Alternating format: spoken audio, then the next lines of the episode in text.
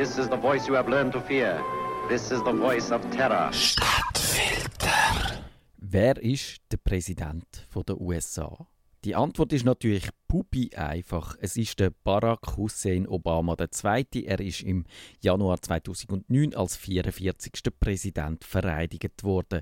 Jetzt gibt es aber auch die Leute, die auch das anzweifeln.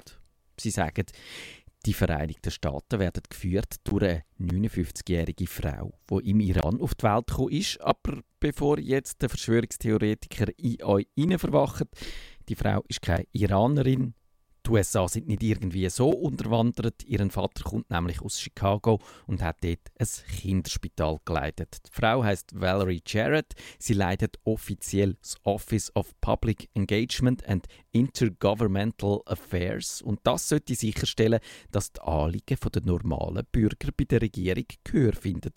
Und es muss dafür sorgen, dass die Regierungsmaschinerie läuft wie geschmiert. Man kann sich vorstellen, dass das eine gute Position ist für eine graue Eminenz. Da fällt man nicht allzu sehr auf und kommt trotzdem einen ganzen Haufen mit über. Und eben die Valerie Jarrett, die hat einen hervorragenden Draht zu den Obamas, sowohl zum Barack als auch zu der Michelle. Sie, die Valerie Jarrett, ist es nämlich gewesen, wo 1991 die Michelle Robertson der Mädchenname von der First Lady eingestellt hat. Die Valerie Jarrett hat hier als stellvertretende Stabschefin für den Bürgermeister von Chicago geschafft.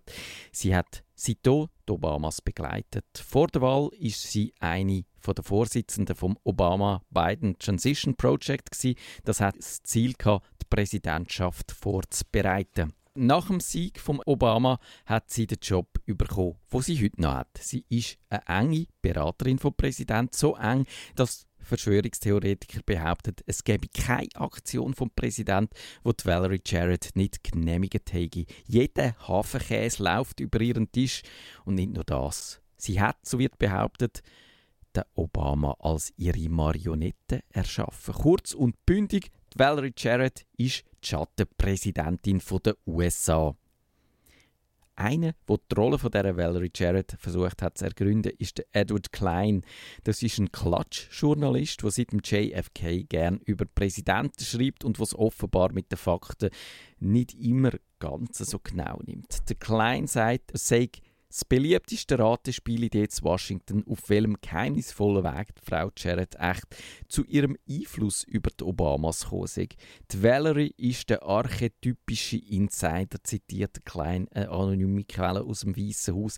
Sie fungiert als die Augen, und Nase vom Präsident. Sie erzählt ihm, wer loyal ist und wer nicht. Sie verlässt als letztes Oval Office und sie ist die einzige vom politischen Stab, wo mit der First Family dürft Nacht essen. Sie sagt, wer eingeladen wird und wer keinen Zugang zum Präsident überkommt. Und sie ist auch geschuld an diesen Sachen, wo am Obama seine Regierung verbockt hat, sagt Edward Klein. Sie hat Obamacare verbrochen. Das Frankenversicherungsgesetz, wo der Republikaner ein derartiger Graus ist. Sie hat dem Präsident gesagt, er soll sich doch für die Sommerolympiade 2016 einsetzen. Die Spiele sind an Brasilien gegangen.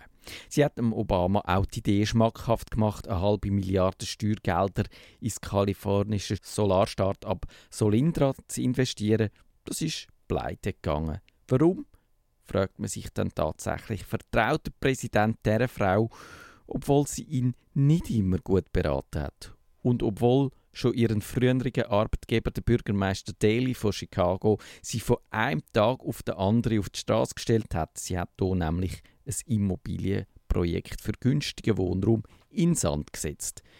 Die Wahrheit weiss jetzt auch der Klatsch-Journalist Edward Klein nicht, aber spekulieren kann man ja immer. Vielleicht hat Valerie Jarrett Obamas in der Hand, weil sie irgendetwas weiß, wo sonst niemand darf. Vielleicht ist das aber auch einfach so eine Theorie der politischen Gegner, um den Obama möglichst schwach und abhängig ausgesetzt zu lassen.